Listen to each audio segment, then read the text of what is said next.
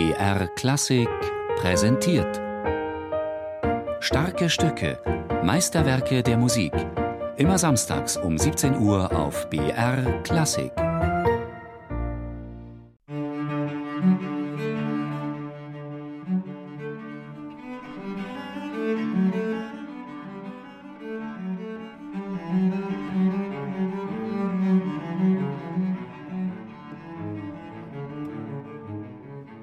Bach hat immer an verschiedene Möglichkeiten gedacht und er hat ein fünfseitiges genommen, weil das Instrument hatte einen größeren Umfang. Das heißt, man hat damals nicht so viel in den hohen Lagen gespielt und die fünfte Seite ließ einfach eine Vergrößerung der Passons zu.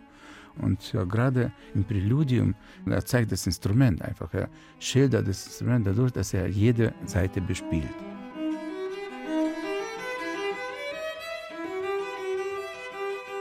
Viele Geheimnisse umranken die Cellosuiten von Johann Sebastian Bach. Man weiß bis heute nicht genau, wann sie komponiert wurden. Es existiert auch keine Urschrift von Bach selbst. Die sechste Suite gibt noch ein Rätsel auf. Hier verlangt Bach nach einem fünfseitigen Instrument, das zusätzlich eine hohe E-Seite besitzen soll. Was genau das für ein Instrument war, hat endlose Debatten ausgelöst. Bachs Biograf Philipp Spitter zum Beispiel glaubte, es handelt sich dabei um eine Viola pomposa, ein angeblich von Bach erfundenes Instrument in Tenor-Basslage, das auf dem Arm gehalten wird. Allerdings soll Bach erst später dieses Instrument erfunden haben. Der Cellist David Geringers hält sich an die andere Version, die besagt, dass Bach die sechste Suite für ein fünfseitiges Violoncello Piccolo oder gar normal großes fünfseitiges Cello komponiert hatte. Beide Instrumente waren zu Bachs Zeiten verbreitet. Heute gibt es sie nicht mehr, so hat David Geringers sich ein solches Instrument extra für die sechste Suite angeschafft. Ja, ich habe mir das bauen lassen, einfach. Ich wusste nicht, was ich damit anfangen werde, außer der sechsten Suite. Ich habe auch später nicht so viel damit angefangen, aber ich habe seitdem immer nur auf den Fünfseitigen gespielt, weil es sich herausgestellt, dass das Instrument diktiert auch den Inhalt der Musik und sozusagen zeigt die Wege für eine Interpretation. Die zusätzliche Seite ermöglicht dem Solisten das höchste Register auszunutzen bis G2. Außerdem auf den Fünfseiten geht man noch weiter in die Breite, das heißt, es öffnet andere Dimensionen von Spiel, weil Bach hat ja umsonst die Seiten gezeigt in Präludium und dann benutzt er Akkordtechnik wenn man greift auf den vierseitigen Cello, dann muss man mit dreistimmigen Akkorden alle Seiten mit den Fingern antippen. Und mit dem fünfseitigen Cello bleibt diese ursprüngliche Möglichkeit, viel leere Seiten zu benutzen. Also es stellt sich einfach heraus, dass Bach hervorragend das Instrument kannte. Er hat sehr gute Streichinstrumente verstanden.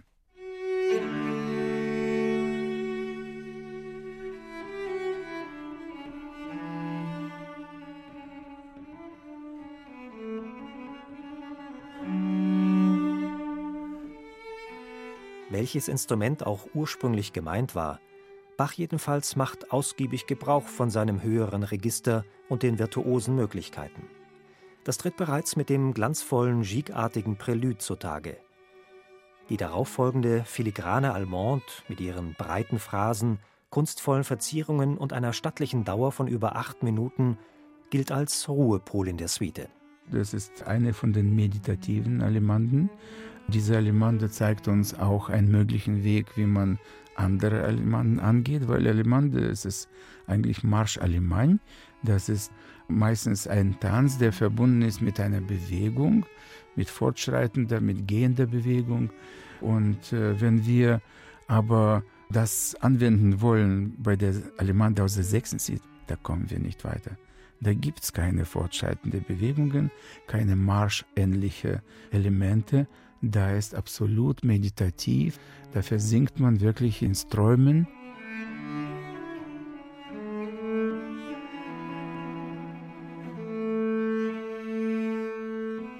Die folgende forsche Courante und die strahlende Sarabande bieten einen starken Kontrast zu der ruhigen Allemande und stellen hohe Ansprüche an die Virtuosität des Interpreten.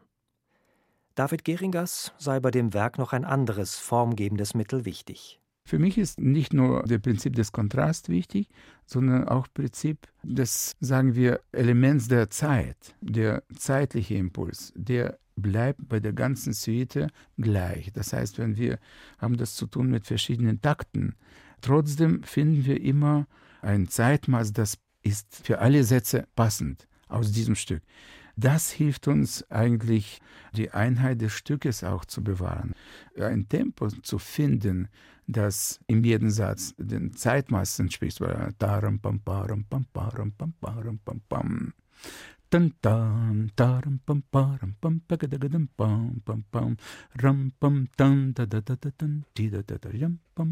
Das heißt, der Schlag, halbe Takt, ist manchmal der halbe Takt vom nächsten Satz oder ein ganzer Takt vom nächsten Satz.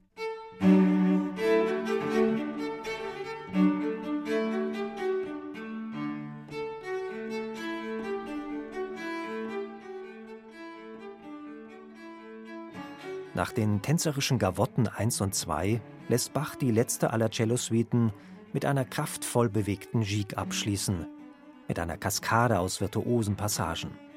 Für David Geringers ist die sechste Suite ein Bachsches Meisterwerk. Das ist die Superlative von allen Möglichkeiten, die damals auf dem Cello zur Verfügung standen, von Geläufigkeit, von Diapason.